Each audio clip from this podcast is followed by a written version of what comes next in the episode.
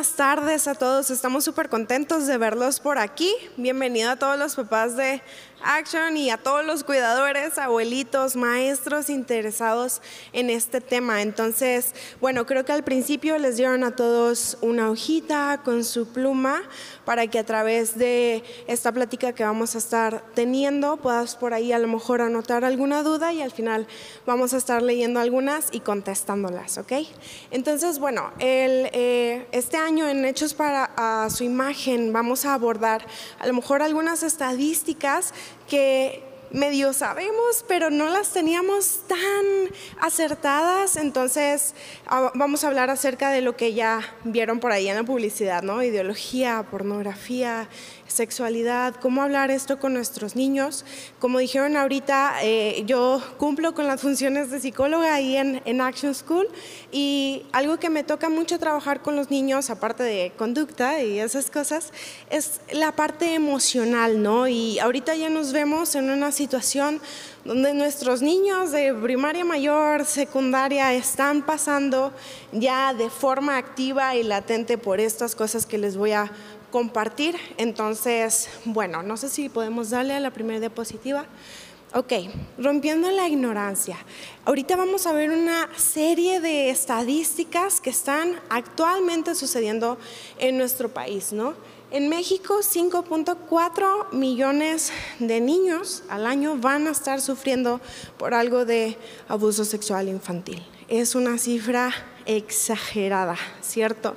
Y abuso sexual sabemos que no es solamente eh, como un abuso físico, sino que también el abuso sexual se puede ver representado por muchas otras formas. Una de ellas puede ser que nos expongan a imágenes, que nos expongan a sonidos, que mm, un compañero haga ciertas cosas. A veces creemos que abuso sexual es solamente pues la parte ya más intensa, ¿no? Pero estas otras cosas prácticamente donde la la eh, infancia de los niños se ve afectada o su inocencia se ve corrompida, eso es abuso sexual también. Entonces, más de 5.4 millones de niños al año aquí en México y uno de cada, de cada cuatro niñas le va a suceder, uno de cada seis niños pero lo que más me alarma de todo esto es que solamente uno de esos nueve casos va a estar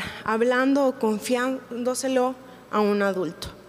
Entonces, si ahorita tomamos alguno de nuestros eh, salones, cualquier grado que tú quieras, estas estadísticas lamentablemente también entran ¿sí? Obviamente nosotros aquí hacemos absolutamente todo lo que está en nuestras manos y en nuestro poder por cuidarlos, pero estas estadísticas son generales y no podemos ir por ahí creyendo que no aplica para nuestros niños, ¿no? Entonces, uno de cada diez niños logrará hablar del tema. Ahorita vamos a ver por qué, un poquito más de eso, porque solamente uno de cada diez niños puede hacerlo. Entonces, vamos a la siguiente diapositiva.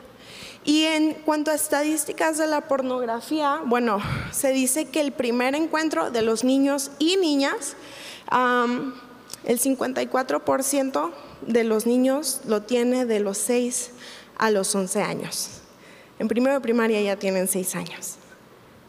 ¿Sí? Esto es una estadística general, niño-niña, el 54% 4% de los 6 a los 11 y el 46%, o sea, el resto de los niños y niñas, va a ser de los 12 a los 17 años, su primer encuentro con la pornografía. Ahora, también quiero aclarar que la pornografía no es solamente páginas en Internet, la pornografía se puede ver representada por muchas formas, ¿sí?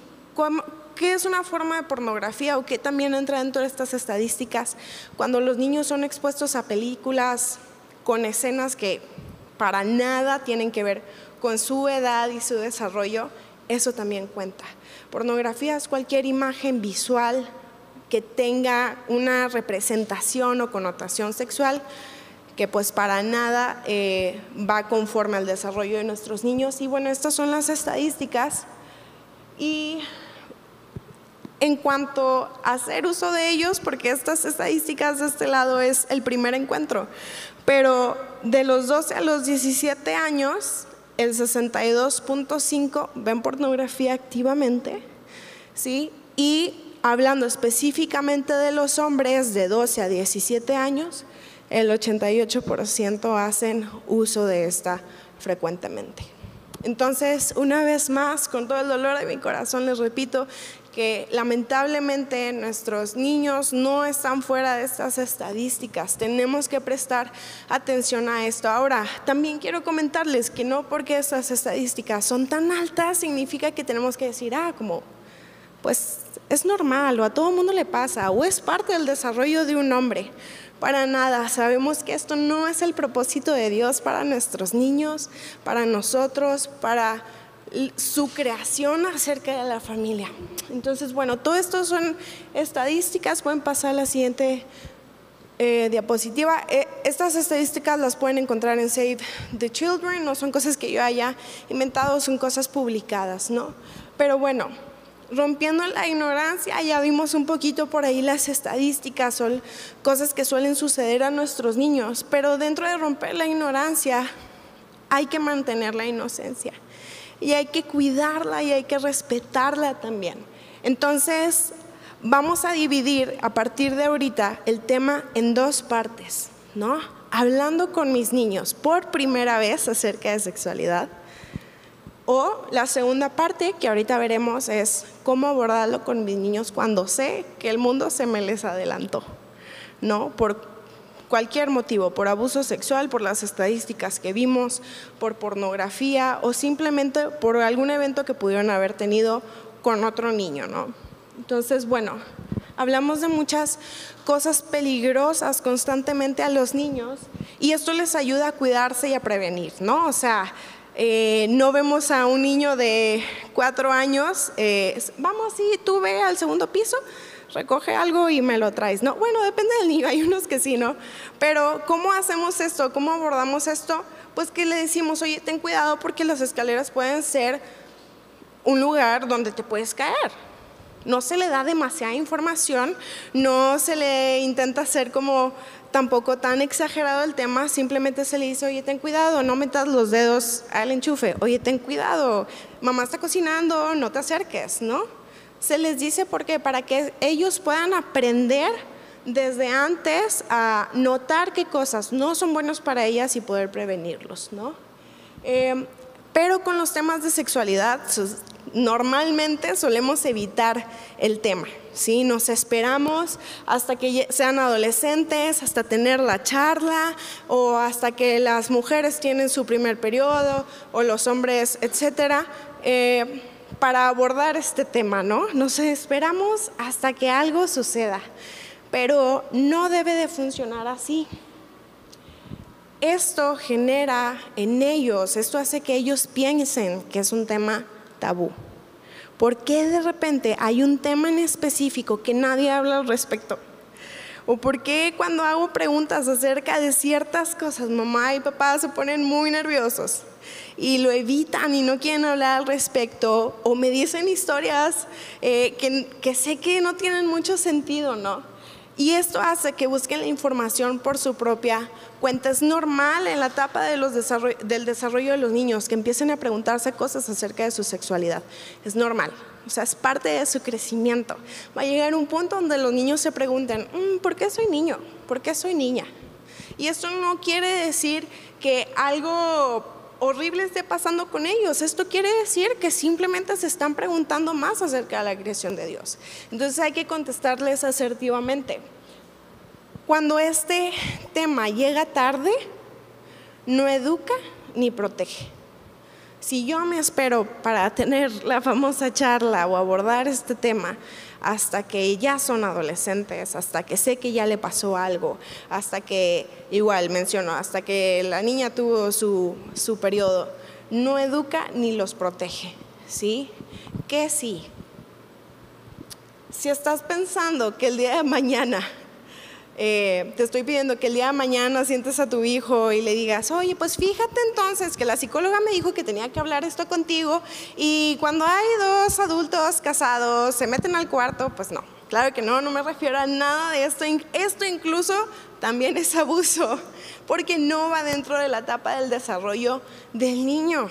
Esto también es abuso, tener que quebrarles todo de repente a los siete años, no, para nada, tampoco les estoy recomendando eso, ¿no? Entonces, ni un polo ni en otro. Entonces, esto también sería abusivo. Vamos a la siguiente. Entonces, ahorita quiero que tú te preguntes, tú, mamá, papá, cuidador, maestro, quien sea que está aquí, te preguntes, ¿la información que me dieron a mí acerca de la sexualidad fue suficiente? ¿Fue suficiente? ¿Me hizo bien? No sé, cuando entré al matrimonio, ¿me hizo bien cuando entré a la adolescencia la información que me dieron? ¿Fue completa? ¿Me hizo tener una identidad sana? ¿Me hizo gozar de este regalo que todos tenemos? Eso es lo que hay que preguntarnos. Entonces, habiéndoles dicho esto, muy seguramente, y porque vi algunas cabezas también, sabrán que no, que la información que nos dieron no fue acertada, no fue correcta, o tal vez no fue en tiempo, no fue en tiempo, alguien se nos adelantó o nos las dio distorsionadas, ¿no? Entonces, ¿cómo es una forma de abordar este tema con los niños? Ya sabemos que la charla no funciona, entonces hay algo que se llama la metáfora de la escalera que es un poquito lo que les mencionaba ahorita, ¿sí? Un niño cuando empieza a subir una escalera no va a empezar alternando los pies, corriendo y bajando. ¿Cómo va a empezar? Pues tal vez gateándola. Y luego cuando ya sepa caminar va a hacer un pie y el otro lo va a acompañar.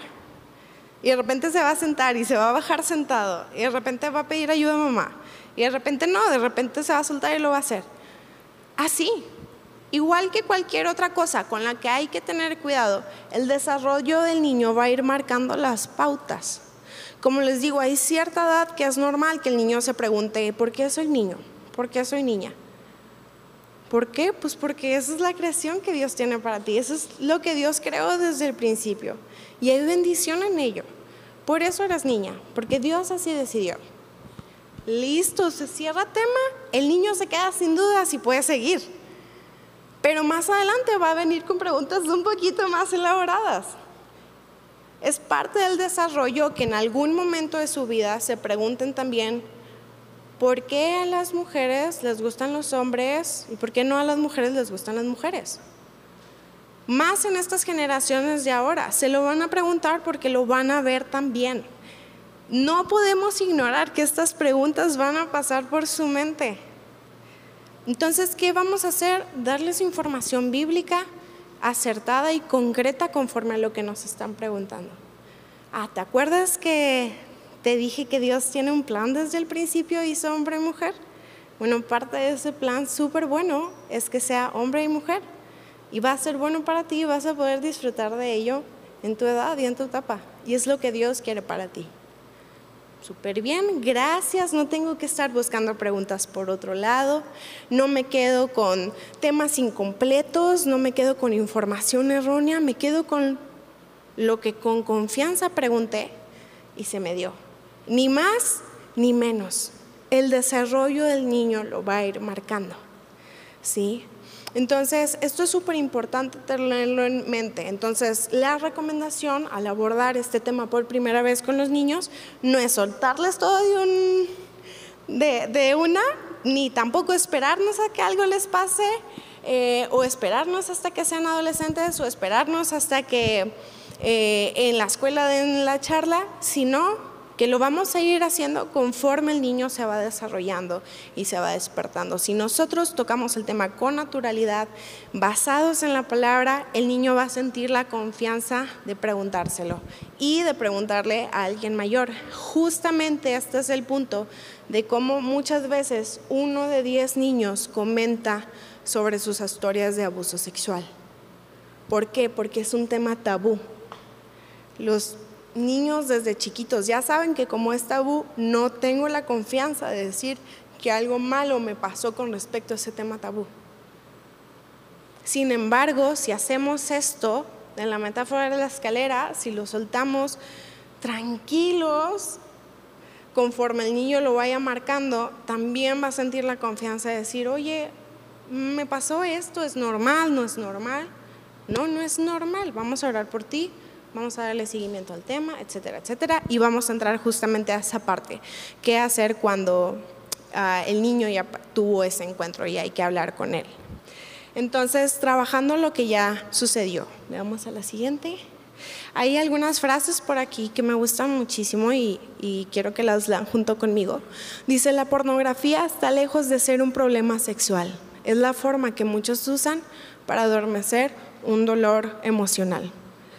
El consumo solo es el síntoma. Para tratar la herida necesitamos ir más profundo. La identidad adecuada en los niños no se forja a través de experiencias que el mundo ofrece, sino desde una educación en casa.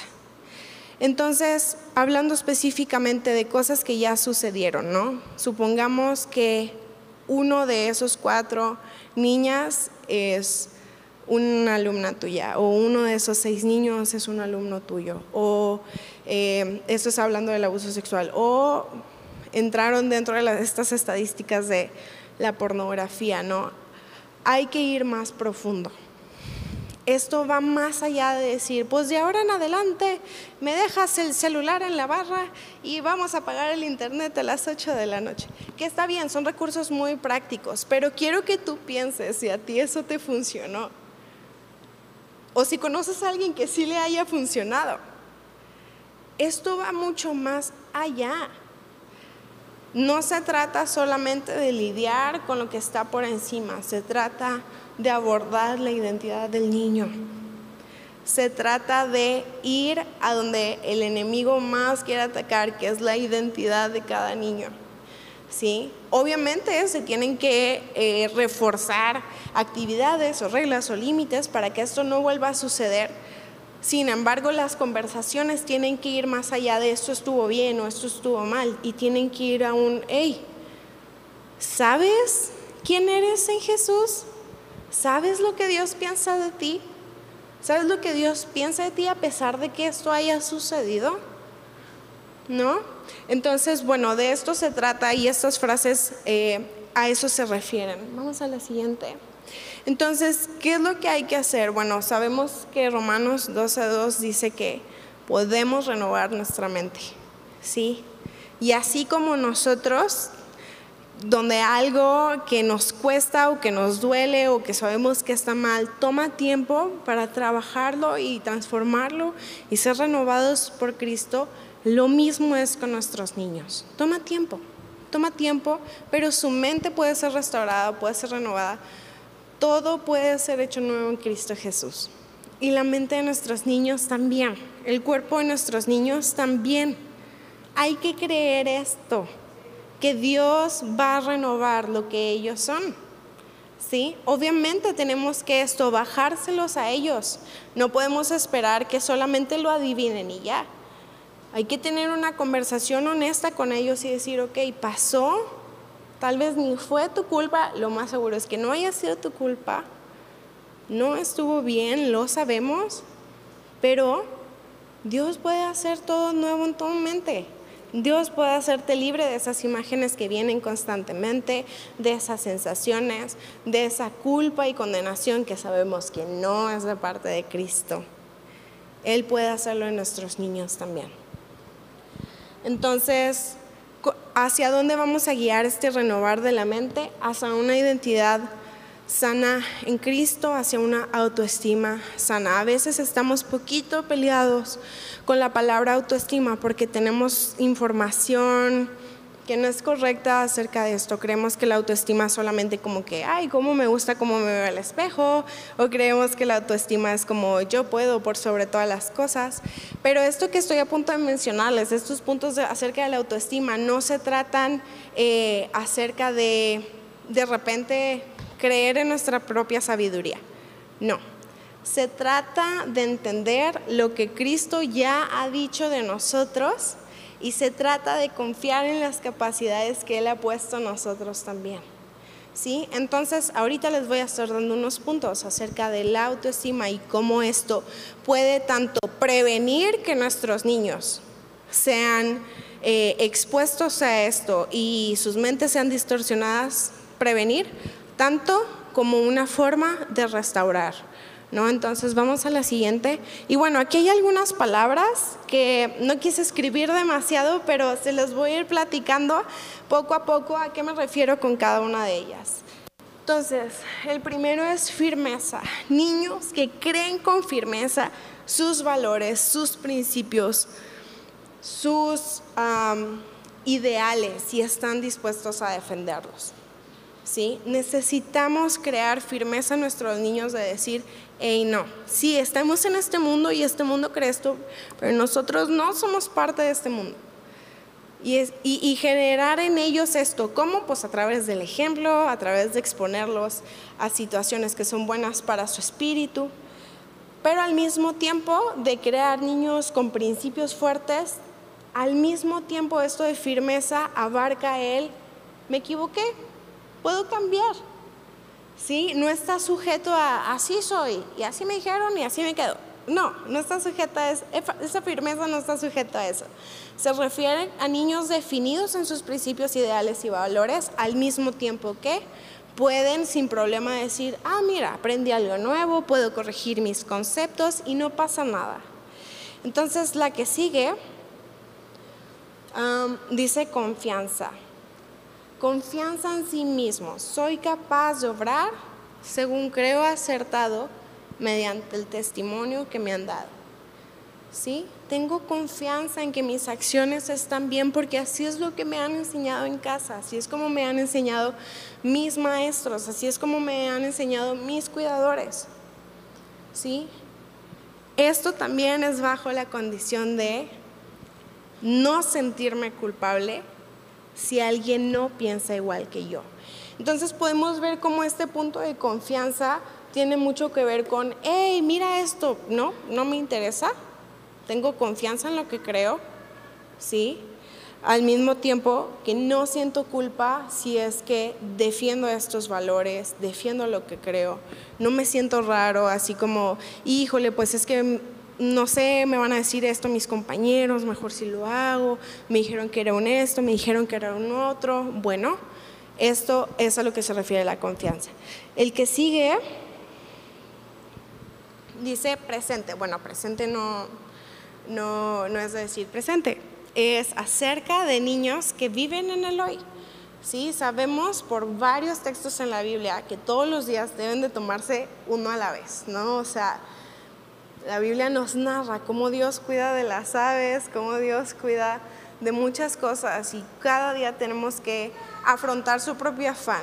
Entonces, niños con buena autoestima son niños que no se preocupan por lo que ha ocurrido en el pasado ni por lo que pudiera suceder en el futuro, sino que son capaces de disfrutar y vivir con intensidad el día de hoy.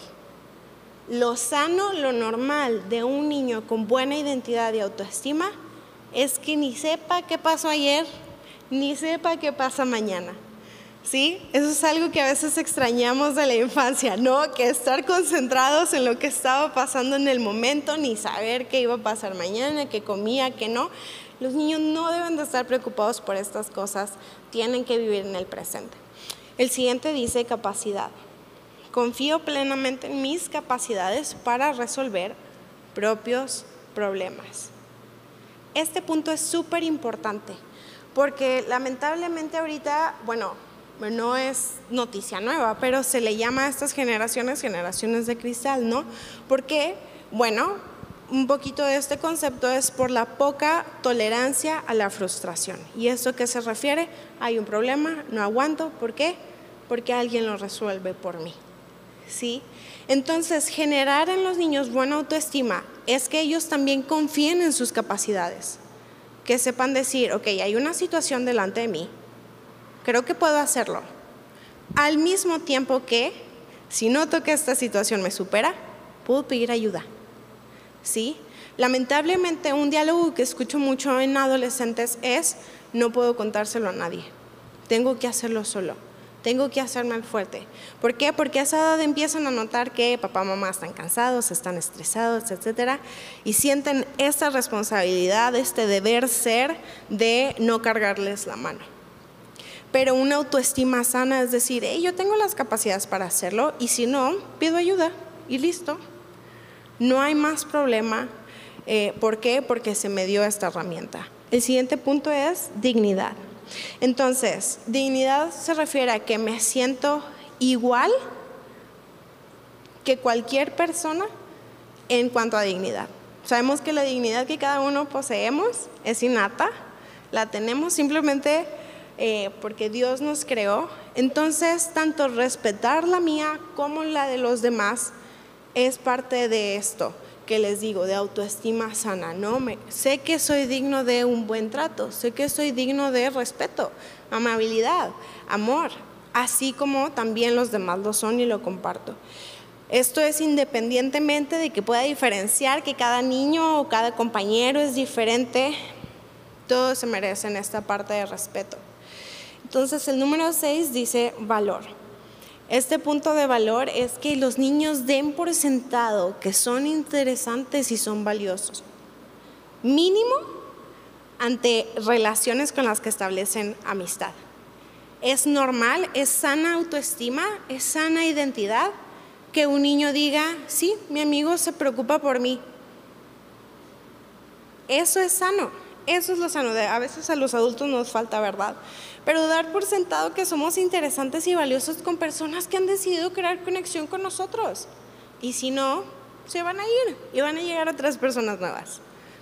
Esto es súper importante que lo sepan, que son valiosos no solamente porque mi mamá lo dice, sino porque lo veo a través de mis relaciones también. El número 7 dice límites. Niños que ponen límites faltan ahorita, pero habla acerca de esto, de una autoestima sana, de una identidad clara en Cristo. No me dejo manipular, aunque estoy dispuesto a colaborar si me parece apropiado, si la situación lo requiere. Sé poner límites, sé decir que no, sé decir cuando sí, cuando no, pero al mismo tiempo puedo ser servicial y colaborador. ¿Sí? Esto de límites no se limita a decir, ah, no mamá, no te voy a ayudar porque pongo mis límites porque estoy muy cansado de hacer tarea toda la tarde. No nos referimos a eso para nada, eh, nos referimos simplemente a poner límites con, oye, no, no me siento cómodo con esos comentarios y chistes que estás haciendo, compañerito. No me siento cómodo, entonces ya me voy. Y no pasa nada. Y como ya vimos anteriormente, creo en mis principios y no siento culpa por creerlos, ¿no? Entonces, esto es a lo que se refiere la parte de límites. Aceptación, reconozco y acepto en mí mismo diferentes sentimientos y pensamientos. Esta parte de aceptación es súper importante, por esto que les decía de decir, oye, pues es verdad, estoy preguntándome por qué hombre y por qué mujer. ¿Sí? No voy a aceptar algo que no es conforme a la palabra. Cada pensamiento, cada sentimiento lo tengo que poner a la luz de la palabra y ver si va o no va. Si no va, hay que sacarlo. ¿Sí? Pero si siento y reconozco mis sentimientos y mis pensamientos, va a ser más fácil podérselos expresar a alguien. ¿Sí? De hecho, una parte muy importante de esto de la aceptación en uno mismo es que cuando hay aceptación en uno mismo es más fácil para nosotros ser vulnerables ante otras personas. Es más fácil abrirnos hacia los demás, ¿sí? ser vulnerables, estar dispuestos a revelarle a alguien más eh, lo que pasa conmigo. Si primero lo proceso y digo, es, ok, estoy enojado, a lo mejor no sé muy bien, pero no debo de evitar esta emoción, voy a hablarla con alguien a ver si me puede ayudar. Es parte de esto mismo. Luego está el disfrutar.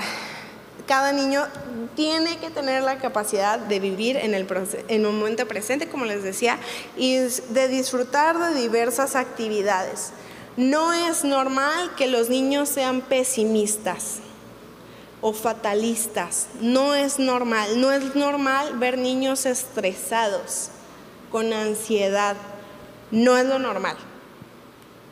¿Sí? No tiene nada que ver con el carácter y la personalidad de eso. Nada, nada, nada. No hay que proyectar en los niños lo que a veces nos sucede a nosotros. No es normal. Tienen que ser capaces de disfrutar de una gran variedad de actividades. ¿Sí? Y el último, respeto. Soy sensible a los sentimientos y necesidades de los demás. Respeto la convivencia y no me burlo o divierto a costa de otros, ¿no? Entonces, niños que a veces caen en bullying, niños que a veces son pesados.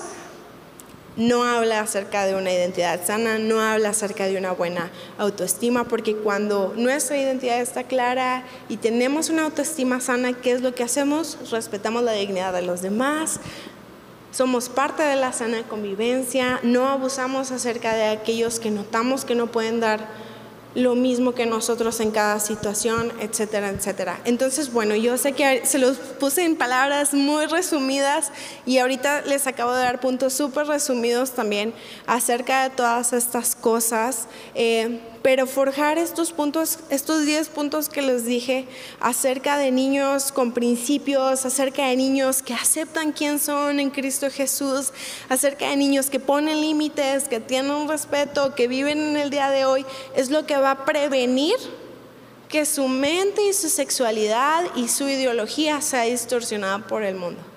Al mismo tiempo que implementar esto va a corregir lo que el mundo ya pudo haber impactado en ellos.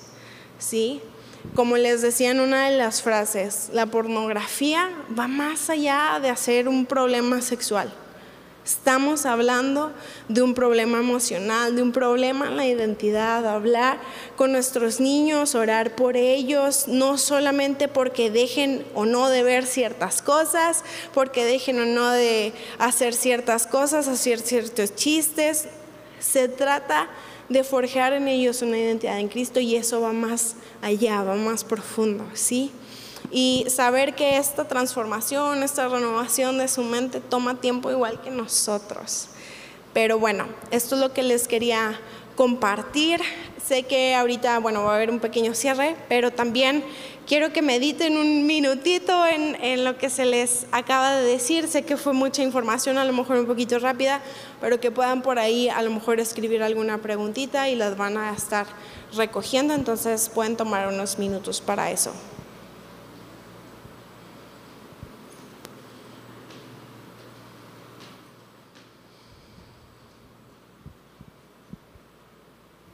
Gracias, Ana Ruth. Le damos un aplauso. Gracias. Pues obviamente los momentos que tenemos aquí son muy reducidos, este es así como una salpicada, pero hechos a su imagen es una semana, es un material que nosotros como Action School hemos diseñado para los niños, obviamente basados en cosas que ya existen, pero lo hemos apropiado para niños desde primero de primaria porque las estadísticas eso requieren. Y eso no significa que les estamos dando, como decía ahorita Ana Ruth, información de más. Pero lo más importante es, les estamos enseñando y afirmando su autoestima, su identidad en Cristo, porque cuando llegue el momento, porque es muy probable que llegue, en que sean ellos expuestos de manera involuntaria a comentarios, a chistes, a imágenes o incluso cosas más serias, ellos puedan saber que tienen una identidad en Cristo, que son amados y que aún lo que han pasado puede ser restaurado. Este es el trabajo que hacemos en, Action School y queremos sumarnos al trabajo que sabemos que en casa también hacen. Espero que este también sea un tema que a ustedes les ocupa y les preocupa porque, como también lo dijeron, no lo podemos normalizar, afecta muy grandemente en la vida y en las decisiones de los niños que después crecen y, si no lo hablan, si no se aborda de una manera sana, pueden ser afectados. Les estamos dando unos minutitos por ahí para que noten si tienen alguna pregunta eh, ahí en las, eh, hojitas y vamos ahorita a pedirle al pastor Alan y Ana Ruth si pueden subir los dos otra vez para que nos ayuden a contestar estas preguntas. Vamos a seleccionar algunas cuantas, no queremos prolongarnos más, pero también quiero decirles que eh, hay recursos aquí en la, iglesia, también en Action. Si tú eres de otra iglesia, eh, ve con tu pastor, ve con tus líderes, hay recursos, Dios nos ha dado los recursos. Y, si no te congregas, si no entiendes de lo que estamos hablando totalmente, yo te animo a que te acerques a la iglesia, a Cristo, al Evangelio, acércate con nosotros, podemos ayudarte porque esto se permea no solamente en esta área de la vida, sino en todas. Entonces, hemos creído, como se los hemos dicho desde el principio, que independientemente de la ideología religiosa o creencias que tengan, creemos que Dios es la respuesta para todas las áreas de nuestra vida y que la Biblia eh, provee para nosotros la herramienta necesaria para poder abordar, abordar cada circunstancia. Entonces, si por ahí tú ya escribiste algo, eh, te pido que levantes tu mano, van a pasar por ahí bien rápido, ahí hay varios, van a pasar por ahí rápido, acá también hay, a recogerlas y les voy a dejar ahorita el tiempo al pastor Alan y a, Ana Ruth para que den respuesta a estas preguntas. Y ahorita subo para, para cerrar con algunas indicaciones. Por ahí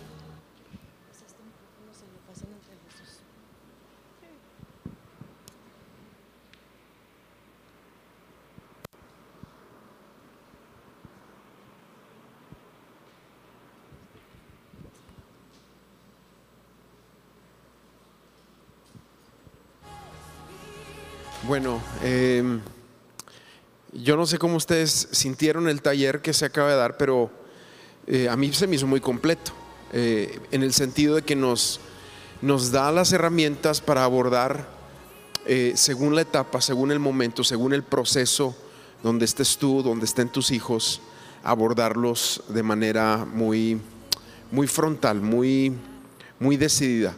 Eh, yo sé que esto se, va se está grabando, si hay un Facebook Live que se está haciendo, pero también lo podemos subir a la página para que ustedes también puedan verlo y, a lo mejor iba muy rápido en algunas cosas, eh, pero que tú puedas otra vez estudiar un poquito lo que se habló aquí y que te sean esas herramientas necesarias para poder eh, tenerlas cuando estas situaciones vengan aquí con tus hijos. Bueno, no sé si ya tengamos preguntas por aquí. ¿O no? Ah, bueno, están allá. Ok. Ok. No queremos tomar tanto tiempo porque sé que es martes en la noche y mañana los niños van a la escuela y bueno, todo. Pero queremos tratar de, de responder algunas dudas, algunas situaciones. A ver, venga pues. Ok, aquí están otras. Ay, ay. Siempre me ponen nervioso las preguntas, ¿eh? Pero. A ver. ¿De dónde viene la raíz de que un niño sea fatalista o negativo? A ver.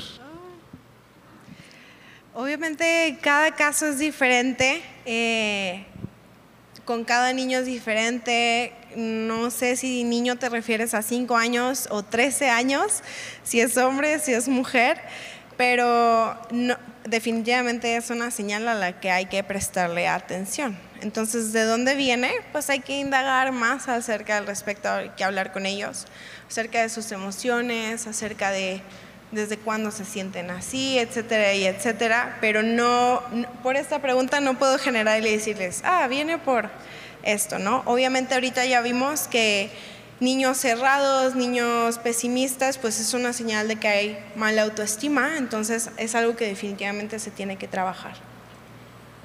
Ok, bueno.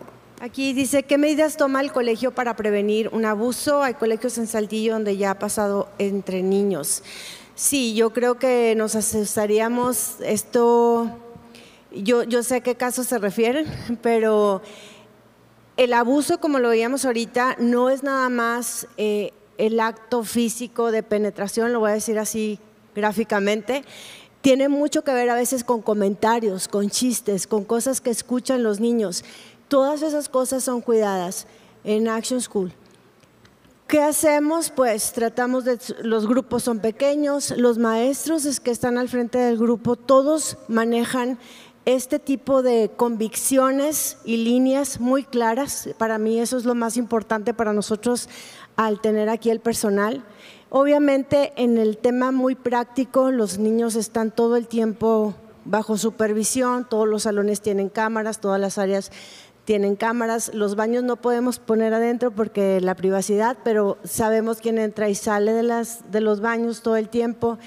Entonces es con máxima supervisión, hablando de estos temas obviamente y eh, enfatizando en lo que se hablaba ahorita de una autoestima sana. El niño que tiene una autoestima sana no pone límites y no se deja abusar y también es un niño que trata con dignidad y valor a los demás. Entonces creo que, y que Dios nos ayude mucho, pero estamos como colegio haciendo todo esto. Bueno, obviamente ya aquí hay muchas preguntas, ¿no? Pero dice, ¿el tema sexual lo abordan los dos papás sin importar el sexo?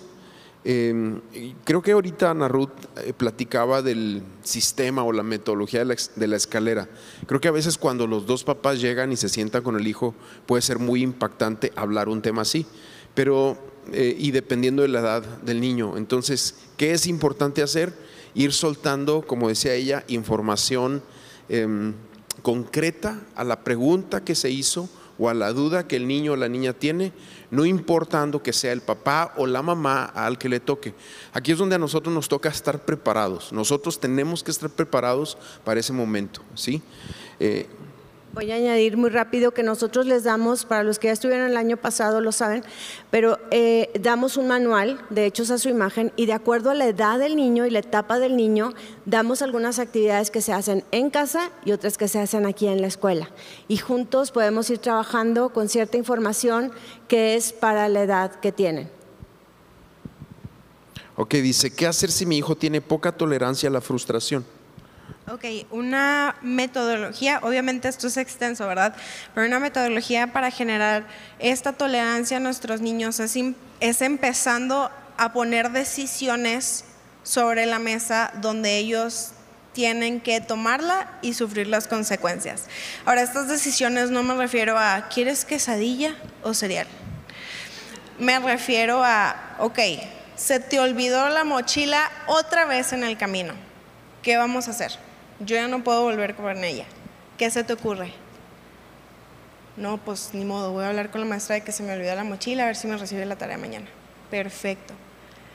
Esto de que el niño sienta que tiene las capacidades para resolverlo va a ir generando en ellos esta tolerancia hacia la frustración, dejar un poquito, darles ese espacio donde ellos eh, les acabo de dar un caso muy sencillo, ¿no? Donde el niño se supone que contestó muy maduramente, ah, no, pues déjame hablar con la maestra.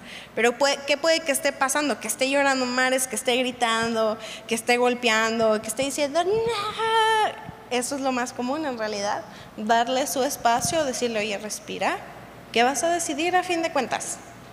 ¿No? Lo más fácil que es, te dije, no sé qué, déjame, voy yo, hablo con la maestra, mando un morito, un correo y listo, ¿no? Nosotros resolvemos. Eso no genera, eso no genera tolerancia a la frustración en nuestros niños. Obviamente es algo que toma tiempo. No se hace con, un, con una actividad y ya.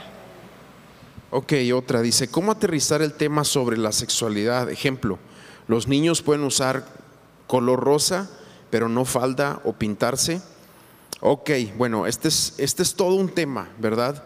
Obviamente los colores no definen el género ni la sexualidad, pero nosotros como padres, y aquí es donde quiero también expresar nuestra ideología, esta es nuestra filosofía de vida basado en la palabra de Dios. Como padres, si nosotros estamos viendo conductas que van en contra del género de nuestros hijos, tenemos que reforzar su género. Déjenme leerles una escritura. Dice 1 Corintios 16, 13, dice, velad, o sea, estemos atentos, ¿sí? Necesitamos estar muy atentos. Estén firmes en la fe. A todos los que están aquí, yo les animo a que aborden su fe de una forma muy responsable. Y luego fíjate la siguiente frase, pórtense varonilmente y esforzados. Si bien los colores no definen y vivimos ya en una generación donde es multicolor, si me explico? O sea, ya no eh, hay hombres, hombres que usan rosa y hombres, hombres que de repente vamos a empezar a verlo, se van a pintar una uña y cosas. No quiero entrar en muchos detalles en ese sentido, pero es hacia donde la generación va avanzando. Pero nosotros como padres, sí, reitero, tenemos que ser muy enfáticos y muy decididos en nuestra fe en reforzar el género. Y aquí al final dice, o al siguiente versículo dice, todas las cosas sean hechas con amor. Sí en la casa hay amor, sí en el matrimonio hay amor, sí en, en, lo que tú hablas a tus hijos hay amor de por medio, tu hijo lo va a recibir. Así que bueno, pues yo nada más, eh, yo sé que son preguntas difíciles, complicadas, pero quiero también hablarles un poquito de nuestra postura y nuestra posición al respecto. Ok, uh, la siguiente dice, ¿cómo ser firme sin romper la confianza de mi hijo o hija? ¿no? Creo que este tema es súper complicado, pero quiero que tú pienses, a lo mejor si no tienes una relación con Dios, no te vas a encontrar tan identificado con el caso, ¿no? Pero cuando tú la has regado, cuando sabes que hiciste algo mal ante los ojos de Dios, quiero que pienses acerca de lo primero que Dios extiende cuando vienes delante de Él.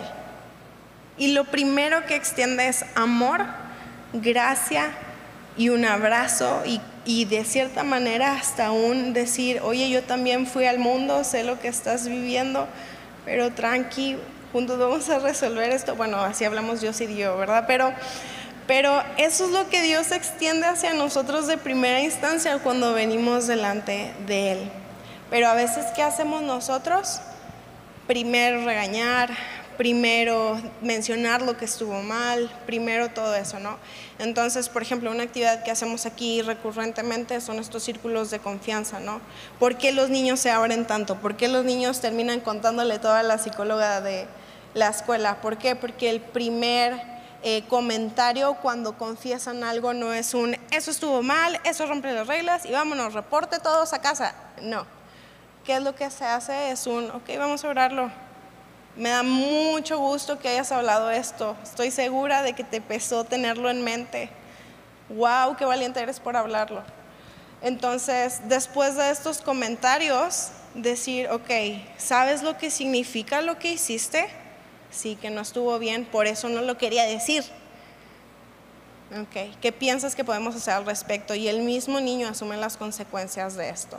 Entonces hay firmeza dentro de esto, pero solo quiero que te proyectes eso. ¿Qué hace Cristo cuando tú vienes delante de Él? Bueno, rápidamente nada más, tengo una hija de 17 años, ¿tienen algún material de ayuda para apoyar o poner identidad en ella? Sí, como material no tenemos propio, pero sí existe material y, hay personas que aquí dentro de, la, iglesia, en, hablando de Amistades Saltillo, nosotros no eh, damos educación formal a niños de 17 años, pero sí hay grupo de jóvenes y, y si tú vas a otra iglesia, te aseguro que en tu iglesia también habrá los recursos para esto. Sí, tenemos un buen equipo de, personas capacitadas para ayudar a jóvenes y adolescentes en la etapa donde están. Bueno, quiero leer esta. Dice, yo escuché a los seis años una idea distorsionada del sexo de una niña de mi edad.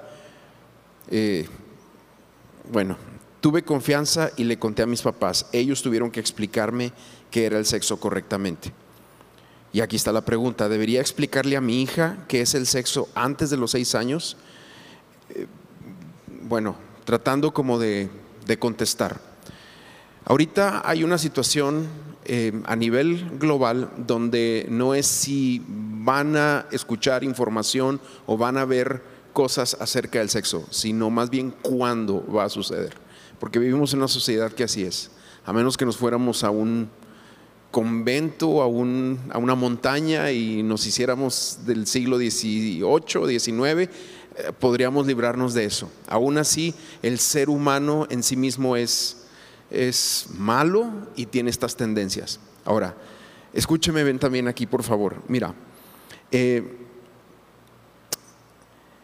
es bien importante que tú te adelantes, como se estaba diciendo aquí en el taller, que tú te adelantes a la sociedad. ¿Tienes que hablarle a tu hija menor de seis años o tu hijo menor de seis años del sexo? Sí, a su nivel, a su nivel. Por eso ahorita Alma estaba hablando de un manual que tenemos donde los niños claramente a su nivel, a su etapa, pueden entender, de acuerdo con ese manual, eh, por ejemplo, qué son las partes privadas. Muchos de ustedes lo tienen. Y es un manual muy sencillo que a su edad tú le puedes eh, hablar acerca de esto. Obviamente no le vas a hablar cosas fuera de su edad, pero vas a ser concreto en estas situaciones. ¿Ok? Y bueno, y esto es lamentable, realmente a mí también me pasó, a muchos nos pasó así, ¿verdad? Fuimos de cierta manera abusados en lo que nos permitieron ver, en lo que nos llevaron a ver en mi caso, y eso por no tener herramientas como se tiene ahora, pues batalló uno mucho tiempo en sacarse, en, en restaurarse, en regenerar la forma de pensar y la memoria y todo esto, pero Dios nos ayuda y nos da de su palabra y nos da de su Espíritu Santo para que nosotros tengamos las herramientas y podamos abordar esto. Él nos fortalece. La fuerza no procede de nosotros, sino que Él nos da fuerza para abordar estas situaciones. ¿Ok? Ok. Si el niño no pregunta nada al respecto, ¿cómo podemos hablar del tema o cuál sería el momento adecuado para hablarles? Aquí la pregunta es, ¿no te dice nada en general o no te dice nada de este tema? ¿Ok? Porque tenemos que trabajar dos cosas diferentes si el niño, bueno, claro, si tiene 13 años y le preguntas cómo le fue hoy, te dice, bien, un poquito quiero decirte que es normal, pero si el niño no te dice nada, nada, nada, nada, nada de su vida, entonces hay que hablar acerca de una relación, cómo fortalecer vínculos, etcétera, etcétera. Pero si es del tema, lo más probable es que algo ya esté pasando en su cabeza. Eh, puede que haya sido una información pequeña o no, no sé, pero muy seguramente él ya está pensando algo al respecto, por eso no se ve en la necesidad de preguntar. Eh, muy seguramente llegó algo que sabe que no está bien y como es tema tabú y no se escucha tanto en casa, no siente la confianza de preguntarlo, etcétera, etcétera. Entonces, más que un primer acercamiento de, oye, como no me preguntaste nada acerca de sexo, vengo a hablar de eso, yo te recomendaría empezar primero a generar un vínculo de confianza y decir, oye, ¿cómo te sientes? Etcétera. Oye, ¿qué piensas de este tema? Oye, ¿te acuerdas de esa pareja que vimos en la calle? ¿Qué, qué piensas tú de eso? ¿O no piensas nada? Y nos vamos a ir dando una idea de esto. Quiero nada más subrayar ahorita de lo que decía el pastor. Em, no tenemos material para niños de 17 años o jovencitos de 17 años, pero sí los recursos eh, aquí. Y también si ustedes son familias que no son familias Action School, pero quieren tener este material, al final va a haber un módulo para información de todo tipo y ahí pueden apuntar sus nombres. Tiene un costo, lo que nos lo que cuesta la edición no es, no es para ganar dinero y lo pueden pedir y con gusto se los podemos entregar en, los días que se tarden en estar listo. Entonces, bueno, que sepan que contamos con este recurso, que como les decimos, tienen cosas para hacer en casa y otras que se hacen aquí en la escuela.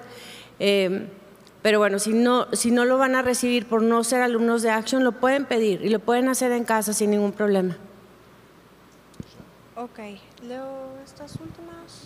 Sí, por ahí había una pregunta de que se atienden necesidad de terapias y con psicólogos de adolescentes, niños. También allá les podemos dar informes.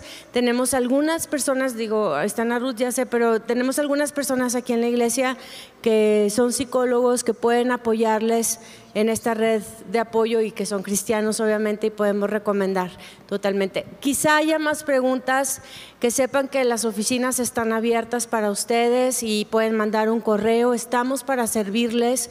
Nuestro corazón es el formar a los niños junto con ustedes, crear esta red de apoyo. Y bueno, si tú no formas parte de Action School y quieres más información, también allá puedes acercarte, pedir informes sin compromiso. Tenemos lo que es After School. Si tus niños están inscritos en algún otro colegio, pueden venir por las tardes a tomar talleres. Queremos servirte, queremos que sepas que estamos para servirte y educar no solo en la parte académica, pero también en la parte emocional y social y espiritual a tus hijos.